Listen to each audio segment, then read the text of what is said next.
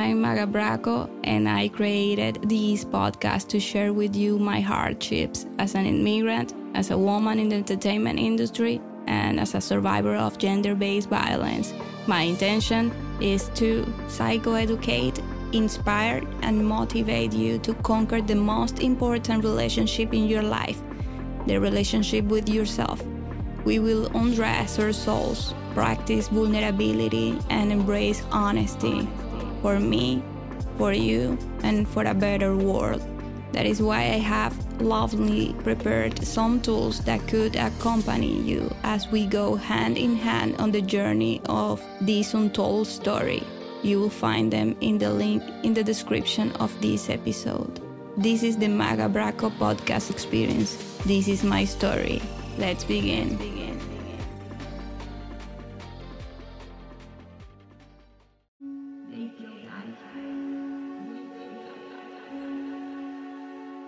Have you ever felt that fear in the pit of your stomach? That one that you get when you fall from the highest roller coaster and you have great desperation for wanting to scream something, but the words do not come out. Ideas are going 100 miles per hour, you don't even know where to start. You have so much to say, but you can't say anything because there is a knot the size of a fist that is planted right there in your throat. Well, that was the same fear I felt every time I thought about taking this step I'm taking. To tell you without masks, without filters, some of the mountains I have had to climb.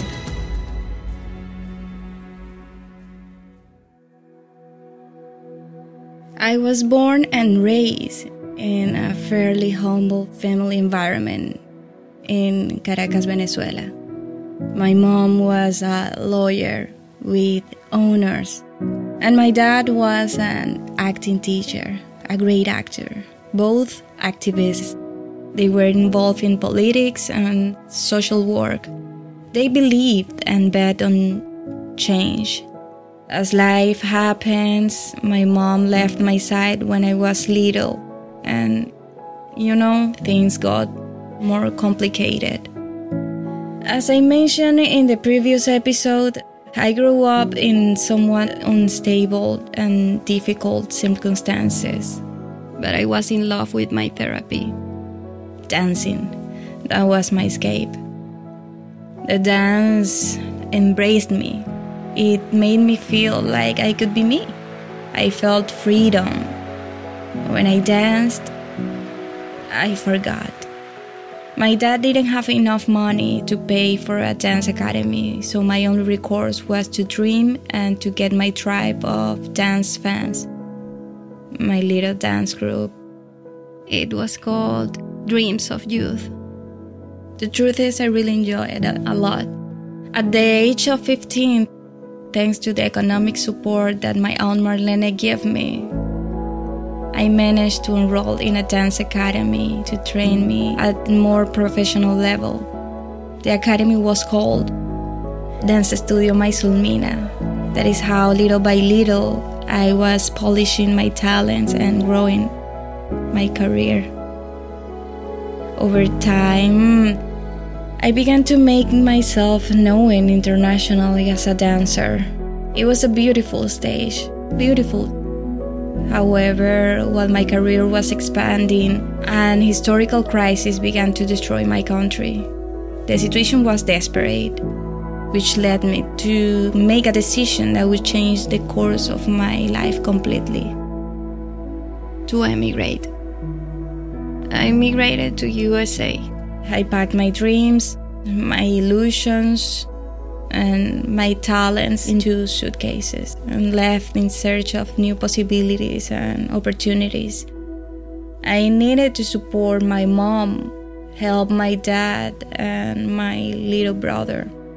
Also, as I had promised my dad, I wanted to study the possibility of getting them out of the country because things in Venezuela were going to shed. The protests in the streets did not stop. Protesting students were being killed. A living example of how the hunger for power and control can change the lives of millions of people. Today, it has been more than eight years since I left my country, leaving everything behind. The decision was imminent. Either I would leave the country or I will leave for me and for my loved ones. It was in April 2014 that I left for Miami, Florida. At that time, I only had a few savings that I had been able to earn working in Venezuela as a dancer, choreographer, and artistic director. I worked with national artists and then with international recognized urban artists. This allowed me to earn money in US dollars. At that time, being able to earn in dollars in Venezuela was a blessing. Besides, I worked very hard. I felt very fortunate. I had been given the opportunity to work with Tito Bambino, Alexis Fido, Jowell y Randy. They were very renowned artists, and more for the time, I was doing very well in Venezuela. I was rocking. But due to the situation, I had to make a decision. When I arrived in the United States, I only had money to process my third work visa and to temporarily rent a car so I could get around and work. I didn't have money to pay for a roof over my head. So I thought about living in the car for a while and showering in borrowed showers or public restrooms. I was ready to fight and overcome any obstacle, and so I did. Then angels appeared in my path and offered me a place to stay. Today I thank them so much for that. If you have migrated to any other country or city and alone, you can understand that migrating is hard. Immigrants don't have it very easy, especially if we come from a third world country and we have to start from scratch. Tell me, how many times have you had to start something from scratch? If it's happened to you, I know you understand me. Truly difficult things happen to us immigrants we don't have enough money. Sometimes we are even treated as someone who has committed a crime without having committed it. We go through a lot of xenophobia, rejections, loneliness, humiliations. Sometimes even your own people push you around, and sometimes we have to give up little by little our costumes, our identity, our culture, to fit into society, to fit into that group of friends, in that group of work, in that culture. We silence uncomfortable situations so as not to lose an opportunity. And it's right there when we lose ourselves. And little by little, we forget our values, our ideals. We forget who we really are. I entered to the country with a tourist visa while my work visa was already in process documentations and visas are tedious and often costly procedures. I had the money in my hands. I only needed a local agency that was interested in representing me as a talent. So I could obtain the type of visa I wanted to apply for. I knocked on several doors. Three opened to me. I chose one I chose the one that could provide me with job opportunities in the field I wanted dancing for artists. It was then when that talent agency wanted to be my agent, my sponsor. You may wonder what is a sponsor? It's that company that is interested in your talent and can represent you and maybe offer you work. In this case, I was paying my visa and LC Talent signed and became my sponsor. We signed a representation contract for the period of my visa, three years. I was happy because things were flowing very well, but I never imagined what this decision would cost me in the future. I did a lot of work for this agency, although it was not a requirement for this agency to employ me. I was very grateful I also worked with many other agencies and artists because there was no type of exclusivity that was the wonderful thing about this type of visa. My mission was to work hard. I have always been a hard worker. I thought that if I worked hard, like I did in my country, I deserved to move to a place where I felt comfortable, at ease. Soon after, I got a nice apartment on the 29th floor of the Opera Tower in downtown Miami. An apartment with a beautiful view and a spacious balcony where my eyes witnessed the most incredible sunrise of my life. But its walls witnesses the most painful moments my heart has ever suffered. A sad news that I never thought I would hear arrive three months after migrating on Sunday, June 22nd, 2014, at about 9 p.m., while I was in my apartment after working all day, I received a phone call from Venezuela that set my heart racing. Receiving a call from there at that hour on Sunday was not normal at all. I felt it. Something had happened. I answered the phone. It was my little brother, very upset. He was crying and shouting something I never wanted to hear. They killed daddy. They killed daddy. My world came to a standstill. I didn't want to believe him. My screams could possibly be heard through the entire building. They were screams of pain. I was in total denial. But it was true. There was my dad, lying on the ground in the middle of the street, lifeless, in front of the subway station I was alluded near the neighborhood where I grew up in a stage of my childhood. He was fleeing from a robbery. A motorcycle ran over him, causing him instant death. I felt that it was all a horrible nightmare. And when I was there next to him, he will come back to life. I didn't want to accept that horrible news. I was alone, seeing monsters on the walls of my apartment, screaming in despair.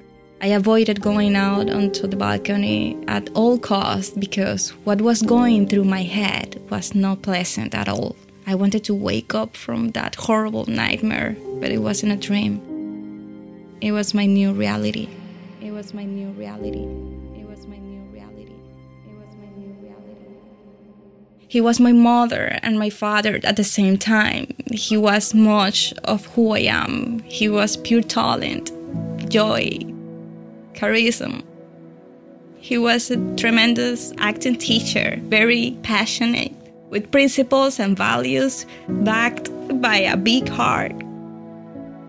My dream was to get him out of the country and set up a food business for him. I remember that weeks before I had mentioned to him that I was going to an audition to dance with Pitbull at Premios Juventud, a very recognized Latin awards show. I told him that I was very motivated because I had never danced in an internationally televised hour show, let alone with Pitbull. He proudly told me, Daughter, you are going to make it. That same night, I arrived at the airport with an empty backpack and my passport. I spent the night there. The next morning, I managed to get on the first flight to Venezuela. A painful procedure awaited me and the last goodbye to my dad. I clearly remember that day at the funeral. The whole family was destroyed. My grandmother did not know who was inside the Heron. She was very old, and the family decided not to tell her it, it was her son because something could happen to her. I think she sensed it. It was um, all very painful. That night I slept in the funeral home next to the Heron. I remember the most beautiful moments with my dad. I knew that my life would never be the same without his love. As the days passed, I realized that the audition was about to take place. So I decided to transform my pain into determination and I returned to Miami. I know that is what he wanted. And you know what happened next? I got picked in the audition. I made it in his name. Since then, I have felt a pain that I had to learn to live with. A pain that brought a bitter taste to my immigration process. If you have lost a loved one, I know you understand me. I always ask him to guide me along the way. And what do you think? Little by little, doors began to open for me in the field of work I desired and even in acting. That was his dream. He always wanted to see me acting in a novela, and I did it. I did manage to act in two, but I didn't love it as much as dancing because the applause from the stage was a better antidote for my soul. Since his departure, all my faults have been healed by him, and my accomplishment has been dedicated to him. Since then, he has been holding my hand in this story, the story of an immigrant.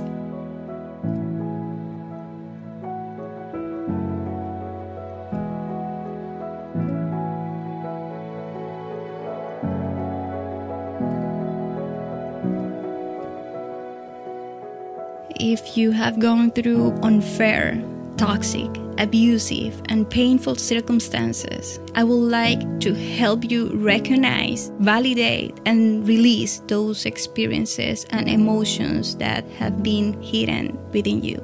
Let's take steps full of self love, courage, and vulnerability because you deserve it. Go to the link in the description maggalife.com slash liberation and get your masterclass and workbook is free. With love, MacDiel. Thanks for tuning in to the Magga Braco podcast and being part of this big step of honesty that I'm taking for my liberation. If you liked this episode, feel free to like it, download it, or support us through any of the links located in the description box. I will be very grateful. Remember, be kind today, every day, and everywhere.